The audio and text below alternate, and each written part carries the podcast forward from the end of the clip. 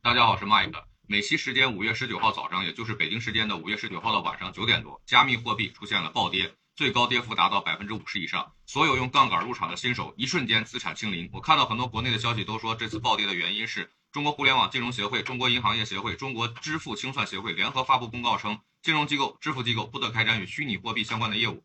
我认为这个观点是人云亦云。虽然五幺九事件跟这个公告发布的时间比较吻合，但是我并不认为这个是主要因素。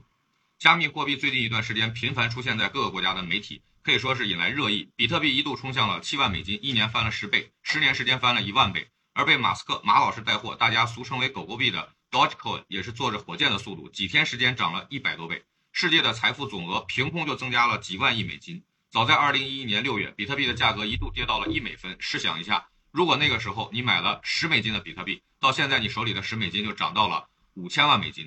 而十年的时间，你无论从事任何职业、任何行业，都无法取得如此快速的财富增值。今年的二月八号，特斯拉宣布买入十五亿美金的比特币。接下来，美图秀秀也来凑热闹，连着三次分批购进了一亿美金的比特币和以太坊。今年四月十四号，全球最大的加密货币交易平台 Coinbase 在纳斯达克上市。我觉得你可以不买币，也可以不懂币，但是你不能听信媒体的胡说八道，认为加密货币是风险极大的，是骗人的这种毫无逻辑的话语。关于加密货币的技术分析，网上有很多，我在这方面也不是专业的，所以我就不超过来装专家了。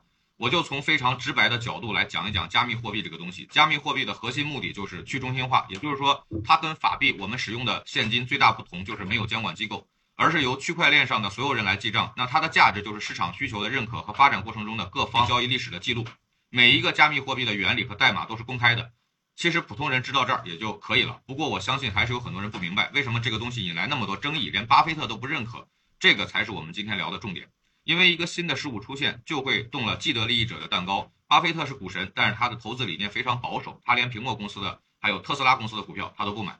但是巴菲特的子女们都在投资加密货币。这其实也是一个思维理念的差异，因为我们这个世界格局内的利益分配都是有一定限额的。如果出来一个新的事物，吸收了一部分财富，那么必然会损害传统的一部分利益，就是我们讲的能量守恒。如果这个新事物存在的价值存在，而且经历了时间的考验，那么就是一个颠覆世界的东西。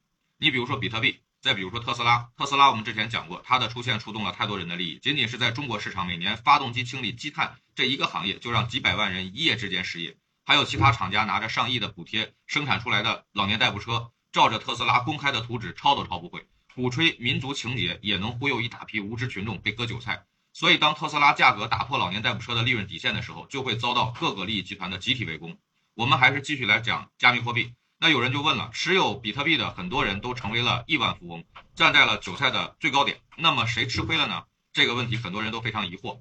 首先，第一个吃亏的当然是传统既得利益者，比如之前提到的监管机构，包括华尔街的那些每天躺着印钱的那些世界资本家们。当这个东西不被传统的秩序维持者控制的时候，他必然会出来干涉，就是我们熟悉的打土豪分田地。但其他吃亏的肯定是没投资的那些人。这句话很多人不理解。那我没有买，吃什么亏呢？我给你举个简单易懂的例子：北京的房子、东京的房子、纽约的房子都很贵。那么它这个贵是一个相对的概念，在同一个历史时期，早期拥有者是财富的收割者。随着城市的发展，大量的农村人口进城就业，导致住房需求紧张。那么这些人买房就要支付更多的财富给之前的房屋拥有者，甚至你要用一生朝九晚五打工的代价去付给卖家。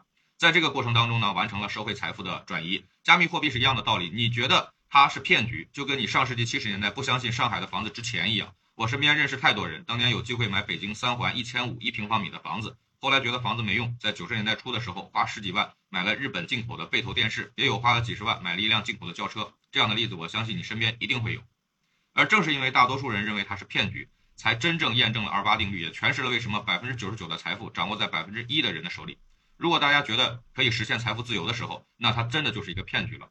那么我们现在回到主题，加密货币暴跌跟谁有关？我们可以看到数据，在加密货币暴跌之后，短短的十几个小时之内，价格又一度上涨，而且交易量猛增。一方面可能是散户老韭菜在加仓补仓，另一方面肯定是大机构大资金入场。加密货币它本身是不像股票有开盘收盘，在严密的监管之下有交易时间的限制，而加密货币是七天二十四小时交易，去中心化，完全根据市场供给需求波动，谁在推波助澜不言而喻。